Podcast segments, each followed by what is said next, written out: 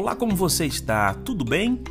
Quero meditar com você algumas lições que nós aprendemos a respeito do coronavírus. Eu e minha esposa, nós fomos infectados com esse vírus, não sabemos de onde, não sabemos por quem, e às vezes passa uma série de coisas na nossa cabeça a respeito de quem a gente pegou, será? O que a gente fez de errado? Como que foi?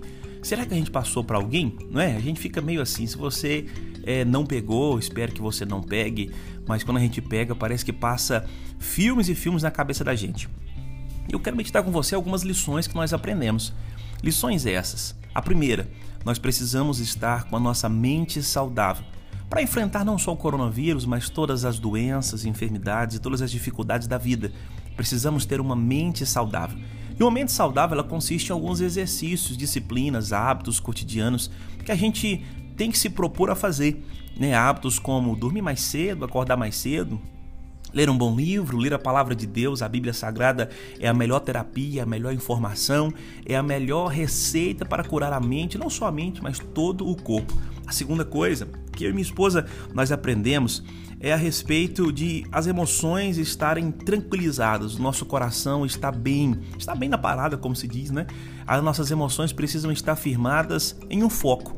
Quando nossas emoções estão focadas não no passar pela doença, mas no final da doença, no final dessa tão agressiva doença que ao mesmo tempo que você pensa que está bem, e aí você fala, nossa, agora eu vou levantar, vou fazer alguma coisa, e de repente vem dor nas costas, dor na perna, dor, dor nos braços, dor na cabeça, e as nossas emoções precisam não ser variáveis, mas precisam estar completas, firmadas, focadas. E eu te dou uma dica, foque as suas emoções.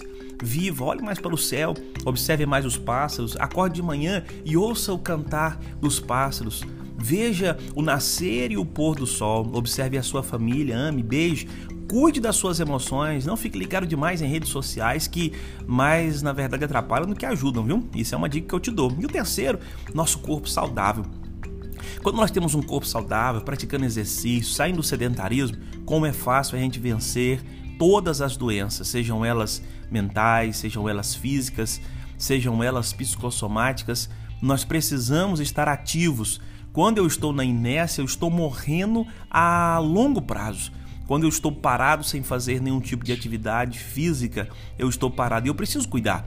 Muitas das vezes nós pensamos, ah, não tenho tempo, não tenho tempo, acorde mais cedo, faça uma caminhada, faça um exercício, sinta prazer na vida saudável. Que você seja abençoado por essa palavra e que você, como eu, como minha esposa, possamos viver a cada dia mais o propósito da nossa vida. Que Deus te abençoe.